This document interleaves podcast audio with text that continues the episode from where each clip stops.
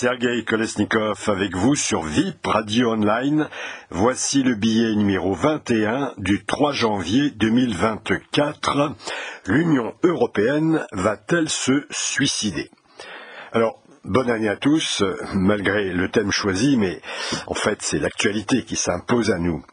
Les États-Unis d'Europe, vieux rêve de Victor Hugo de 1849, avait fini par connaître un début de concrétisation en 1957 avec la création de la communauté économique européenne sous l'impulsion notamment de Robert Schuman et Konrad Adenauer.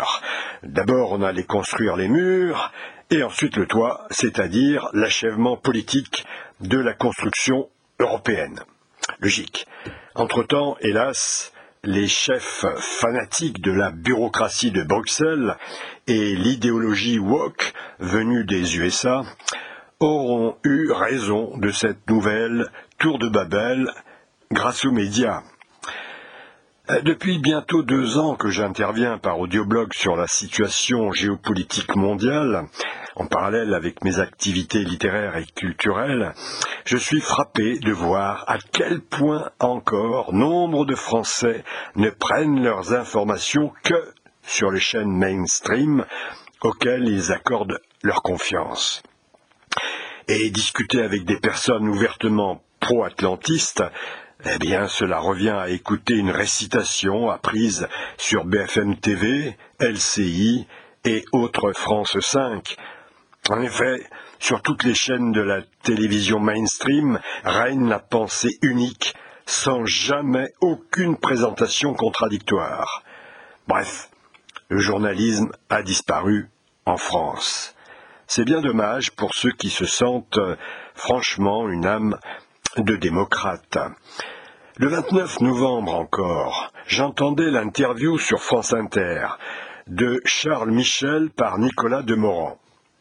Le journaliste n'a pas scié lorsque le président du Conseil européen lui a sérieusement déclaré que l'UE allait continuer à aider l'Ukraine pour la raison qu'il s'agissait de défendre là nos valeurs.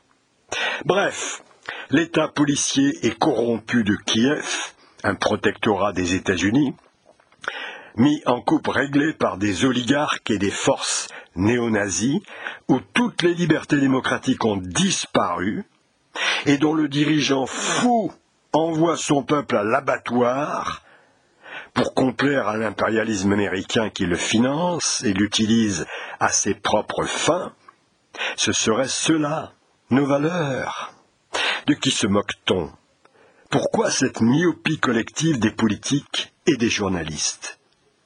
Les complotistes vous diront que les journalistes sont aux ordres, voire qu'ils sont payés ou reçoivent des gratifications pour bien-pensance. Les désabusés ne verront en eux que des arrivistes intéressés par leur propre carrière, qui suivent les vents dominants, les plus amers ajouteront qu'ils n'ont plus qu'un vernis de culture générale, se contentant de lire sur leur prompteur et de surveiller les réactions de l'audimat. Tout cela, pour le sociologue que je suis, relève de l'accessoire. Pierre Bourdieu voyait plus loin en parlant du formatage des esprits par les écoles de journalisme. Et certes, sortir de Sciences Po revient à acquérir un label de politically correct en termes de vision du monde, qui ne remplacera jamais la qualité des universités d'antan, axées sur le savoir, le débat théorique et l'ouverture d'esprit. Mais Bourdieu, c'était le vingtième siècle finissant, avant la montée en puissance du soft power américain. Comment cela, me direz-vous? Eh bien, c'est très simple. Le soft power, c'est l'influence que peuvent avoir sur l'opinion les réseaux de diffusion culturelle ou d'actualité. Par exemple, pour la guerre d'Ukraine, les journalistes de télévision européens n'ont plus d'équipe d'investigation sur le terrain et relaient les informations provenant de dépêches des grandes agences reconnues, type Reuters, AFP ou Associated Press, lesquels tirent leurs sources de sociétés locales, des ONG le plus souvent, qui dépendent en fait des fondations et autres think tanks américains financés par le CIA, le Pentagone et le département d'État américain ou bien par des milliardaires comme Soros. Bref, la soupe quotidienne qui nous est servie à la télévision n'est pas une simple propagande, à l'instar des régimes de dictature. C'est beaucoup plus complexe et bien plus effrayant. Le narratif qui y est exposé est le fait de journalistes qui, croyant faire leur métier, ne sont plus en réalité que des agents de bavardage voués à accréditer colporter et vulgariser des informations et éléments de langage concoctés ailleurs et dont le caractère purement idéologique leur échappe largement. Et les journalistes ne sont pas seuls à être en cause. Ainsi, euh, Public Sénat a diffusé le 24 novembre 2023 un documentaire intitulé Panique en mer Baltique dont le principal intérêt est à mon sens de montrer le degré de folie et d'aliénation culturelle dans laquelle se meuvent nombre de politiques des pays riverains de la Baltique.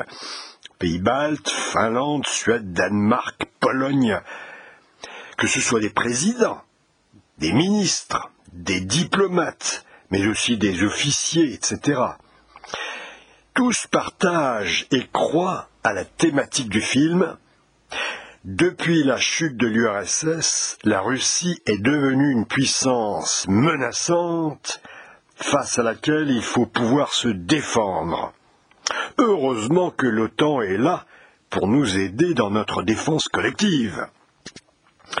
C'est très habile, car ce n'est pas un mensonge en ce sens que, euh, si le narratif en lui-même est évidemment purement mensonger, il est en revanche réellement partagé, accepté et jugé vrai par des peuples entiers. On peut parler de désinformation indirecte, beaucoup plus efficace en réalité. La technique de manipulation des esprits par le soft power américain est ici grossière, mais géniale. Soldats, habitants, politiques, tous réfléchissent à partir de la propagande américaine distillés par les médias, des médias totalement fumés, à savoir que l'impérialisme américain est totalement absent du tableau. Au contraire, le fait que l'OTAN n'ait pas été dissoute est justifié par l'agressivité supposée de la Russie. Une évidence prouvée par l'invasion de l'Ukraine du 24 février 2022. Pas un mot, bien sûr, du putsch américain qui a mis en place le régime policier de Kiev et a conduit inexorablement à cette guerre voulue par les États-Unis. Voir mon blog précédent. C'est le plan Extending Russia du Pentagone de 2019, mis en place par le couple infernal Biden-Zelensky. Dès lors, le du téléspectateur de base aux dirigeants politiques bisounours, qui ne sont pas forcément experts de la question, tous adhèrent au schéma. On ne nous montre qu'une Russie menaçante, impérialiste, comme l'était réellement l'URSS, bref, une Russie agressive par nature, sans jamais évoquer la complexité du jeu géopolitique global et le jeu pervers des États-Unis depuis Bill Clinton, qui allait saboter le partenariat pour la paix auquel avait adhéré la Russie, au point que l'Europe de l'Ouest avait supprimé ses armées de conscription comme Chirac en 1997. Le mensonge a pris une telle ampleur qu'aujourd'hui dire la vérité, à savoir que les États-Unis ne voulaient pas d'un rapprochement économique entre l'Union européenne et la Russie, et qu'ils ont tout fait pour la faire passer pour une puissance agressive quand ils ont vu que Poutine s'opposait à la vassalisation de la Russie par l'hégémonie américaine, eh bien, cela vous fait passer pour un fou. Hélas, la politique américaine visant à la domination du monde est pourtant ancienne et transparente c'est tout simplement la doctrine Brzezinski décrite en toutes lettres dans son ouvrage phare de 1997, Le Grand Échiquier. Aujourd'hui, on fait ainsi croire sur les écrans que la Russie aurait violé le droit international, qu'elle voudrait s'emparer, y compris de toute l'Europe de l'Ouest, qu'elle est un pays totalitaire, qu'elle serait de plus en plus isolée, que Poutine c'est un nouvel Hitler, etc. Et auprès de nombreuses personnes peu au fait de la situation, hélas, ça marche, comme euh, la propagande marche dans tous les pays d'ailleurs. Le monde d'Orwell est là, c'est le nôtre. Il est d'ailleurs assis sur nos propres illusions. Le modèle politique russe traditionnel n'étant pas la démocratie à l'occidentale, mais un régime autoritaire, conforme à sa culture, le citoyen européen, qui lui est persuadé que son modèle est universel, va juger que Poutine revient vers l'URSS. Contresens fondamental. Il, il faudrait être historien et géopoliticien pour comprendre que la Russie veut seulement se protéger de l'hégémonie des États-Unis, devenu hyper agressif après 1991 et que tout au contraire de l'URSS qui voulait étendre par la force ou par la ruse le socialisme au monde entier, elle est redevenue depuis la chute du régime communiste de Moscou, qui lui donc était totalitaire par nature, elle est redevenue une puissance pacifique, comme l'était la Russie du tsar Nicolas II, qui aura tout fait pour essayer d'empêcher la Première Guerre mondiale en initiant le premier sommet pour la paix de la haie en 1899. Mais qui le sait? Au contraire, on traite Nicolas II de Nicolas le sanglant. Réécriture occidentale de l'histoire. On ne trouve pas une seule chaîne des vieilles télévisions mainstream pour laisser dire en Europe une autre vérité que celle de la pensée unique, ce qui est paradoxal pour une démocratie. L'effondrement intellectuel du paysage médiatique dans les démocraties européennes, bah, parce que radio et presse sont également touchés par l'autocensure du politically correct, représente ainsi un premier coup de poignard au cœur de nos démocraties, pour lesquelles la liberté de pensée et d'expression est centrale. Les démocraties sont mortelles, hélas. En fait, la liberté de l'information chez nous va se cacher aujourd'hui dans les chaînes lancées sur YouTube, et pour l'instant non encore censurées. Il faut préciser que ce modèle est celui de l'Europe, car aux États-Unis, la liberté de contester est restée plus grande et la réactivité du public plus forte, avec des audiences capables de mouvements amples et très rapides. Mais en France, par exemple, nous avons notre ronron quotidien, avec des experts accrédités par le pouvoir médiatique.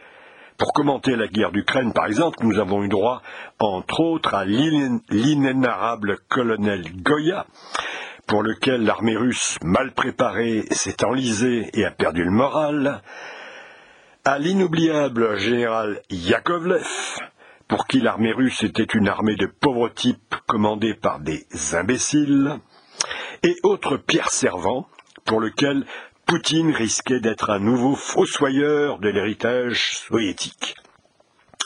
Ah, quel fabuleux talent La télévision française devrait leur ériger un monument sur une belle place de Paris, aux experts irremplaçables, la patrie reconnaissante. En fait, ce fabuleux trio de tristes cires, plutôt comiques en fait, pense réellement ce qu'il raconte. C'est cela qui est effrayant. Si l'on songe par exemple que l'aveugle en chef, le général Yakovlev, était vice-chef d'état-major du SHAPE, grand quartier général des puissances alliées de l'OTAN en Europe. À vrai dire, euh, c'est pas nouveau. Hein. Le général Gamelin, principal responsable de la débandade de 40, était également bardé de médailles. Sur le plan sociologique, que ce soit dans l'armée, les administrations, les entreprises, etc., c'est toujours pareil. Certains font une belle carrière sans être pour autant les meilleurs, loin s'en faut. Leur passage sur les plateaux ne relève nullement d'une supposée expertise. Ce sont au contraire les trompettes de la renommée, le hasard des rencontres, les connaissances bien placées, etc., qui peuvent vous valoir un passage à la télé, et c'est cela qui vous transformera alors en expert. Mais les mécanismes du déclin en Occident vont hélas bien plus loin. La montée de l'incompétence dans la sphère politique représente un deuxième aspect. Oh, je ne vais pas revenir sur le désastre de la Troïka Macron-Scholz-von der Leyen, que je dénonce depuis longtemps, notamment dans mes audio-blogs précédents. Ils ont ruiné euh, l'économie française, l'industrie allemande, le projet européen. Mais je voudrais ici préciser que nos élites actuelles nous précipitent, en raison de leur insondable bêtise, dans un avenir sans issue. Les journalistes en titre se moquaient ouvertement de Poutine en 2022, qui aurait réussi l'inverse de ce qu'il souhaitait, à savoir réunifier l'UE, menacée d'explosion. Ah, les braves gens. Il croyait annoncer la ruine de la Russie quand il ne voyait pas celle de l'UE. Loin de se réunifier, le monde européen se déchire de plus en plus, au contraire, entre souverainistes et mondialistes. Ce que nos chers amis journalistes, coincés dans leur tour de Babel, politically correct et isolés du peuple, ne peuvent percevoir. Alors que la propagande officielle atteint en Europe des sommets de désinformation, les peuples renaclent. Partout, c'est la montée des partis souverainistes, populistes ou, nationalistes, comme en Italie. Meloni aux Pays-Bas, Wilders en Hongrie, Orban, Slovaquie, Fico, où il participe à des coalitions, mais aussi en Suède, au Danemark, en Finlande, en Autriche. Les populistes remontent. Et ce vote populiste monte aussi en France, en Allemagne, en Espagne. Et la Pologne, malgré la victoire de Donald Tusk aux législatives, reste très conservatrice sur le plan des valeurs. La coupure au sein de l'UE s'aggrave entre la culture pro-LGBT anglo-saxonne et les populations attachées à leurs valeurs traditionnelles. Bref, unie l'Europe, ou plutôt coupée en deux Les élections européennes du 9 juin 2024 vont sans doute permettre de trancher enfin ce nœud gordien. Partout les peuples voient que leurs dirigeants rêvent, les yeux grands ouverts, d'une Europe verte, d'un avenir radieux, d'un Occident vertueux et démocratique, alors que les États-Unis, nos chers alliés, ont réussi à couler leurs concurrents allemands, à découpler l'Europe de ses velléités pro-russes, à se substituer à eux comme fournisseurs de gaz trois fois plus cher et à l'empreinte carbone deux fois et demi plus élevée, et à leur vendre leurs armes, dernier cri, en les poussant à céder aux Ukrainiens leur matériel déclassé.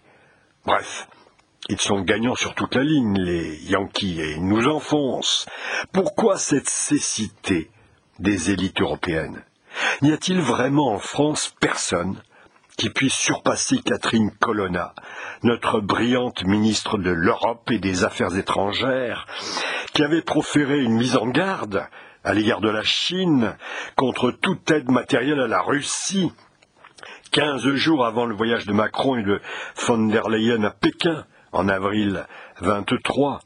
Et évidemment, dans ces conditions, le déplacement des deux leaders européens fut un fiasco absolu qui fit, qui fit plier de rire les diplomates de l'autre bord.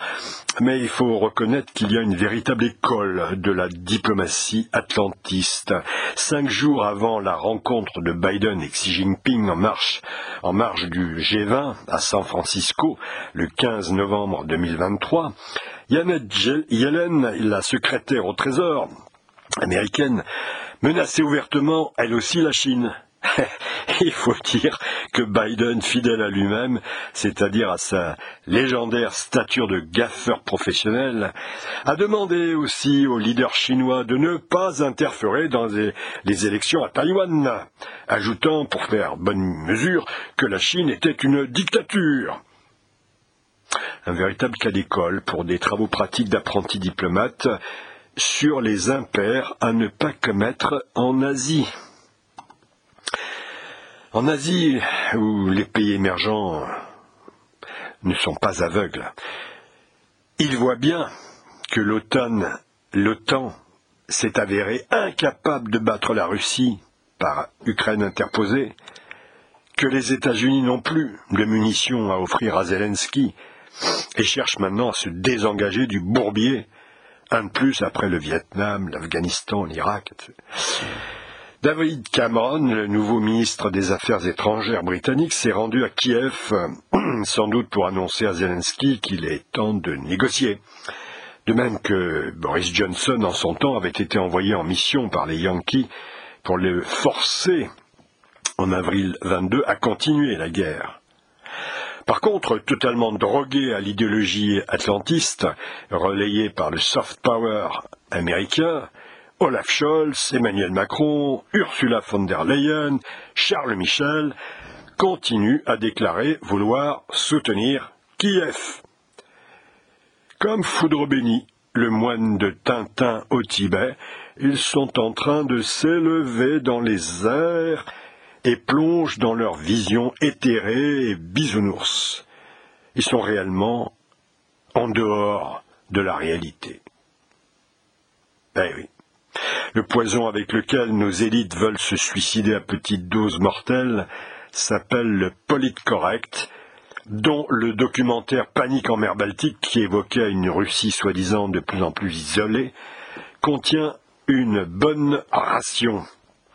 Dans la réalité, c'est un jeune et nouveau monde qui émerge autour des BRICS, de l'Inde, du Brésil, de la Russie, de la Chine, de l'Afrique du Sud, ils sont carrément désormais onze avec l'Argentine, les Émirats arabes unis, l'Arabie saoudite notamment. L'Arabie saoudite qui a quitté son alliance séculaire avec les États-Unis pour se réconcilier avec l'Iran. Un revers incroyable pour la diplomatie américaine. Ce que voulaient éviter les États-Unis se met en place rapidement et et pacifiquement. Une immense zone multipolaire de prospérité économique représentant 30% du PIB mondial et en accroissement constant autour de l'Asie centrale et qui pousse ses ramifications jusqu'en Europe, au Moyen-Orient ou en Afrique avec les nouvelles routes de la soie de Pékin, notamment lesquelles aboutissent à Saint-Pétersbourg, à Rotterdam, à Athènes, à Istanbul, Port Saïd, Nairobi, etc. Les échanges y sont conclus en yuan, avec lesquels euh, la Chine, par exemple, paye son pétrole à l'Arabie, ou bien en roupies, en roubles, Bref, la dédollarisation est en marche. Et c'est un fait, c'est en fait l'Occident qui s'est coupé du monde et qui se retrouve de plus en plus isolé à l'ONU. L'Europe, qui a saisi 200 milliards d'avoirs russes investis en euros, hésite encore à les voler pour les donner à l'Ukraine, car plus personne à ce moment-là n'achèterait d'obligations européennes et ce serait la mort de l'euro, qui vient d'ailleurs d'être dépassé par le yuan. Quant à la Chine, elle se débarrasse progressivement de ses avoirs en dette publique américaine. Elle en possède encore euh, à hauteur de 800 milliards de dollars. Bref, le dixième anniversaire du putsch du Maïdan, organisé par la CIA à Noël 2013, euh, jusqu'en février 2014 euh, pour transformer la démocratie ukrainienne en protectorat américain via le régime policier de Yatsenou Poroshenko, que les Yankees allaient euh, armer pour l'envoyer combattre au Donbass et en Crimée. Cet anniversaire est moins drôle que prévu pour l'oncle Sam. Lui qui se voyait déjà terminer ses révolutions de couleur initiées par George W. Bush au début des années 2000 par la déstabilisation de Moscou et l'éviction de Poutine, il en est aujourd'hui à devoir plier bagage et lâcher Zelensky comme un vulgaire Kleenex, sans que cela ne se remarque trop grâce à la guerre entre Israël et le Hamas. Effectivement, la guerre d'Ukraine a totalement disparu des radars médiatiques. Et Zelensky s'est lancé dans une tournée du désespoir à partir du, du 10 décembre au, Cap Vert, en Argentine, à Washington, en Norvège, en Allemagne, bref, partout où il n'était pas carrément refoulé, pour quémander encore quelques millions de dollars. L'Amérique de Biden va encaisser la plus cinglante de ses défaites à la face du monde entier, préludant au repli historique de la domination américaine dans le monde. Le 17 novembre, lors d'une réunion au Forum culturel international de Saint-Pétersbourg, retransmise sur Afrique 24, le petit-fils du général de Gaulle a suggéré un rapprochement culturel et même économique avec la Russie et les BRICS pour sauver l'Europe de la décadence. Je cite Je suis heureux de constater que vous vous battez pour les valeurs traditionnelles, la famille, la spiritualité, a-t-il dit, ajoutant Toutes ces valeurs ont disparu dans les pays occidentaux. On ne saurait mieux dire. Or, Poutine n'a pas fermé la porte. Comme je le disais dans mon audioblog numéro 19, il sait très bien que les excités du paysage audiovisuel français sont loin de représenter la France. Alors maintenant, que va-t-il advenir de l'UE Eh bien, trois destins s'offrent à elle. Premier cas de figure, les peuples européens se saisissent enfin de l'opportunité historique des élections du 9 juin 24 pour renouveler le Parlement européen en choisissant de faire dégager le ventre mou du centre bisounours progressiste qui nous tire vers l'abîme pour retrouver une posture d'équilibre entre l'Est et l'Ouest à la De Gaulle, et alors c'est une résurrection morale, économique, politique et culturelle, la réaffirmation du poids du continent Europe, une Europe des nations, dans la géopolitique mondiale. Ou bien, deuxième choix, l'Europe continue euh, de se déchirer entre souverainistes et mondialistes, perdant toute son énergie dans des combats politiciens stériles, incapable alors de résister à sa vassalisation totale par les États-Unis d'Amérique, eux-mêmes d'ailleurs de moins en moins unis, commencés avec Maastricht et qui l'entraîneront dans leur triste décadence, alors qu'au contraire, une situation de partenaires occidentaux non alignés, en commençant par sortir de l'OTAN, serait un facteur d'équilibre mondial et une incitation pour les États-Unis à se reprendre en main. Soit, dernier cas de figure, elle explose, avec des sorties intempestives et incontrôlées de l'Union sur le modèle du Brexit. Des pressions en ce sens sont fortes dans toute l'Europe du Nord, mais aussi en Tchéquie, Hongrie, Italie, France. Il, suffirait que l'un des pays ait le courage d'en passer par un référendum pour que toute la tour de Babel de Bruxelles s'écroule ce monstre bureaucratique et antidémocratique, qu'il s'écroule par effet domino comme l'Union soviétique. Voilà, en bref, comment je vois les choses. Oh, bien sûr, on peut se tromper. On peut aussi changer d'avis, si l'on s'est égaré. C'est d'ailleurs assez difficile de l'avouer si l'on en juge par les contorsions de langage de nos brillants généraux et spécialistes universitaires pointus en tout genre qui défilent sur les plateaux de télé mainstream pour expliquer que le régime de Poutine n'était pas encore fichu finalement et que tout compte fait, Kiev n'allait peut-être pas remporter la victoire. D'autres pitres en sont déjà à dire qu'à présent Poutine va attaquer les Pays-Bas, la Pologne, l'Europe. C'est la loi des médias. The show must go on. Eh Les États-Unis, eux, veulent à présent négocier la fin de la guerre sur la base de l'autonomie du Donbass et la neutralité de l'Ukraine vis-à-vis de l'OTAN. Mais c'est déjà ce que Poutine proposait avant la guerre. Et qu'ils ont refusé même fin mars 22, un mois après la guerre. Pourquoi Poutine l'accepterait-il aujourd'hui alors que les Occidentaux lui ont déjà menti sur les accords de Minsk II.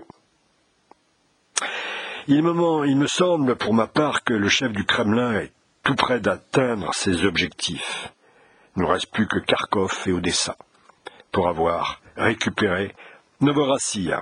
Et je parie, chers experts, que votre omniprésence sur les plateaux n'aura jamais eu d'autre équivalent que la nullité absolue de vos analyses géopolitiques, et que bientôt tous les Français vont s'en rendre compte, avant que vous ne les entraîniez dans un suicide collectif. Allez, on va se reprendre. Sur ce, ciao la compagnie, et surtout, portez-vous bien.